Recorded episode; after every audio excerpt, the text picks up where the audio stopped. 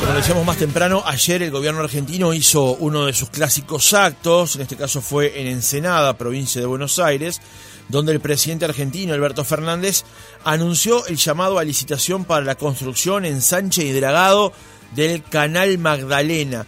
Hoy ponemos en marcha un nuevo tiempo para la navegabilidad del Río de la Plata, que favorece a toda la Argentina, destacó el mandatario, quien estuvo acompañado por el gobernador de la provincia de Buenos Aires, Axel Kisilov, los ministros de Transporte Diego Giuliano y de Defensa Jorge Tayana, la secretaria de Gestión de Transporte Jimena López y los intendentes de Ensenada Mario Seco y de Berizo Fabián Gagliardi. Con un video institucional, el gobierno argentino explicó la construcción de este canal de esta manera.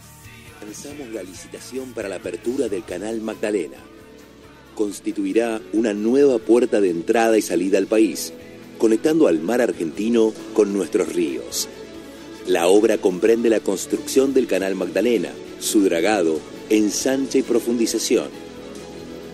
Esto permitirá mayor velocidad de navegación, posibilitará el tránsito de embarcaciones de mayor tamaño y disminuirá un 65% el tiempo de las demoras de toda la vía navegable troncal.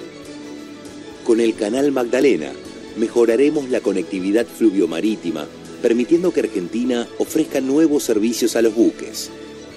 También ahorraremos tiempos de navegación y reduciremos costos logísticos que impactarán en los precios de los bienes transportados.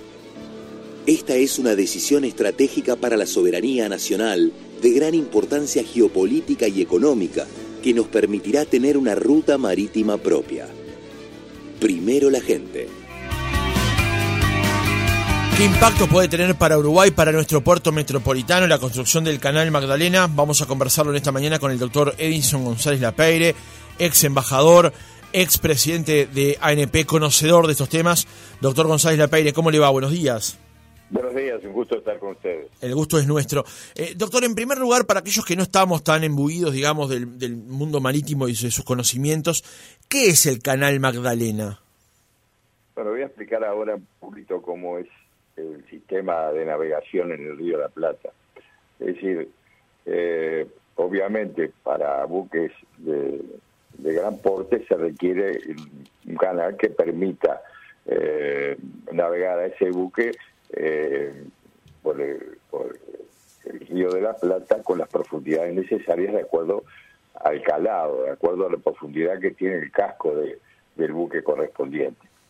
A esos efectos, la Argentina en su momento eh, clarificó toda su estrategia en materia de canales eh, a través de un sistema que iba que va próximo a la costa argentina, es decir, próximo a la provincia de Buenos Aires, y en, una zona determinada que se llama el Codillo, allí hace una curva, digamos, ahí se se modifica el trazado de ese canal para aproximarse a la costa uruguaya. Es decir, eh, eh, ese trayecto que va de lo que se llama el Codillo hasta la proximidad de la costa de nuestro país se llama el canal de Punta Indio, eh, que obviamente después puede conectarse con el canal de acceso al puerto de Montevideo. Eh, a través del canal Magdalena, lo que se, va a realizar es construir un canal, en principio con una profundidad de 11 metros, desde el Codillo, ¿eh? que continúe la línea próxima a la costa argentina. Si en lugar de cruzar el río de la Plata para acercarse a las costas uruguayas, es continuar con esa misma, ese mismo trazado, una extensión de alrededor de 60 kilómetros, 61 kilómetros, y con una profundidad en, una primera etapa de 11 metros. Este es un viejo proyecto, incluso viejo y querido amigo, el capitán Oleso Salduna, una figura muy importante de los temas del Río de la Plata, ya fallecido, en su libro El mar que no miramos, insistía en la necesidad de que la Argentina construyese este canal, que fue objeto del régimen de consulta previsto en los artículos 17 y siguientes del Tratado del Río de la Plata en su momento y que eh, la Argentina entiende que eh, ha sido consentido por nuestro país con, respecto al régimen de consulta eh, al que estoy haciendo mención. Doctor, usted en una columna en el diario, en el portal de la mañana, dijo hace el año pasado que para la República Oriental del Uruguay este emprendimiento no es beneficioso. Muy sumariamente significaría, por un lado, perder parte de los servicios que se prestan a los buques que esperan para ingresar al canal de Punta Indio, que le generan trabajo a muchas empresas especializadas y a cientos de sus empleados. Y por el otro, va a ser complicado el captar el transbordo de cargas del sur argentino en el puerto de Montevideo. ¿Nos puede profundizar en este concepto? Sí, efectivamente. En la actualidad, las cargas que proceden del sur argentino eh, ingresan este, eh, a través del canal de Punta Indio a la República Argentina, pero para hacerlo eh, tienen necesariamente que esperar la autorización que, le brinda el la Prefectura Nacional Naval Argentina para ingresar al canal de Punta Indio. Eh, he dicho que el canal de Punta Indio está próximo a las costas uruguayas.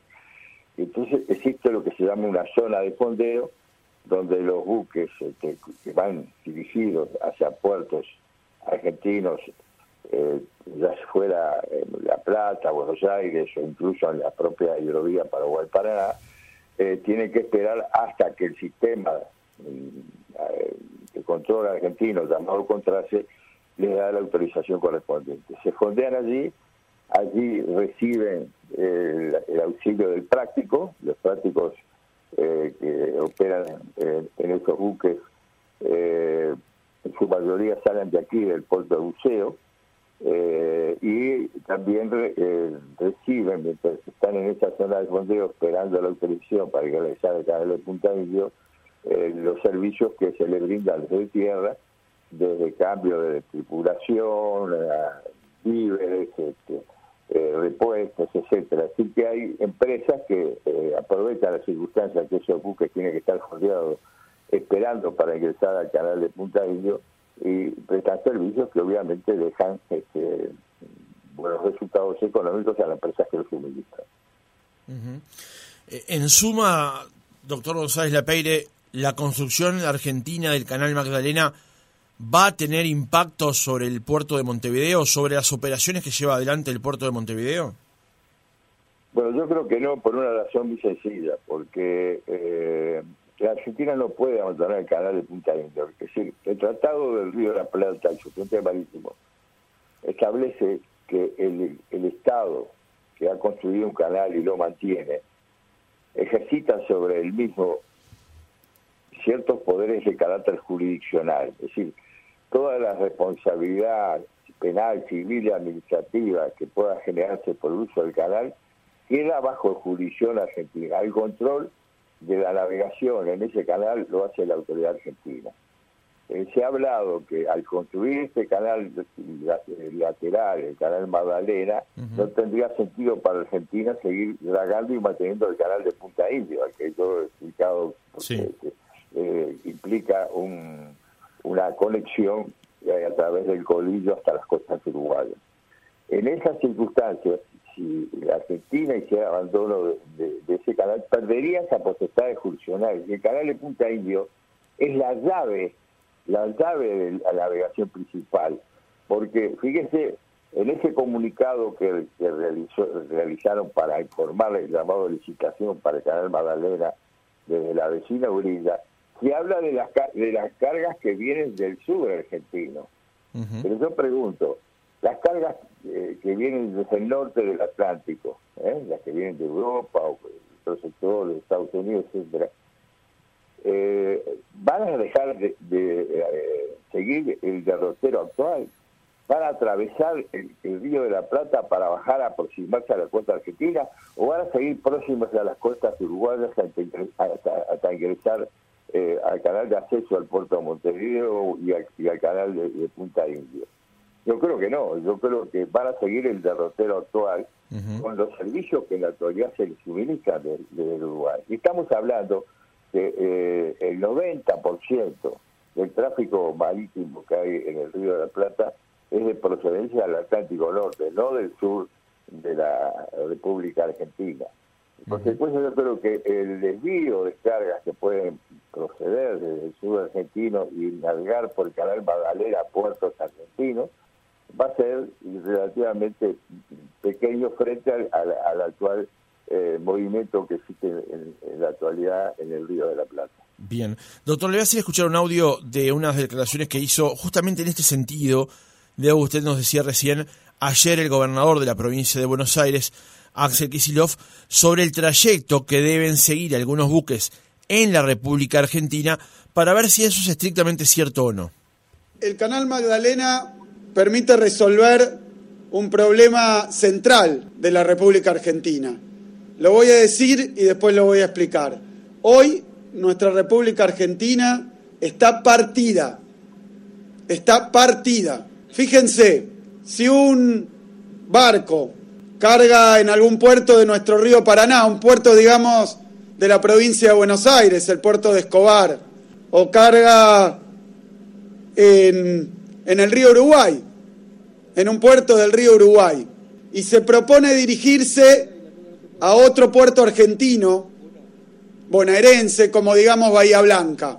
Son dos puertos nacionales, barco con carga nacional, sea para completar carga o para trasladar carga. Hoy la única forma que tiene de hacerlo, bajando del Paraná, es desviarse hacia Montevideo, salir de la jurisdicción nacional, pedir autorización a la prefectura de un país extranjero y recién ahí poder dirigirse a otro puerto de nuestro país o de nuestra provincia. Está literalmente partido. ¿Esto es estrictamente así, doctor González Lapeire? No, no, creo que, está incurriendo en error de, la provincia de Buenos Aires. Me parece a mí que eh, está, confundiendo Prefectura Nacional Naval Argentina con la Prefectura Nacional Uruguaya. La que maneja todo ese tráfico es la Prefectura Argentina, a través de lo que se llama el contraste. Es decir, es la que determina quiénes, cómo y cuándo ingresan los buques a Canal de Punta Indio. El Canal de Punta Indio lo administra Argentina y tiene potestades judiciales sobre el mismo. Yo creo que ahí está incurriendo en un serio error.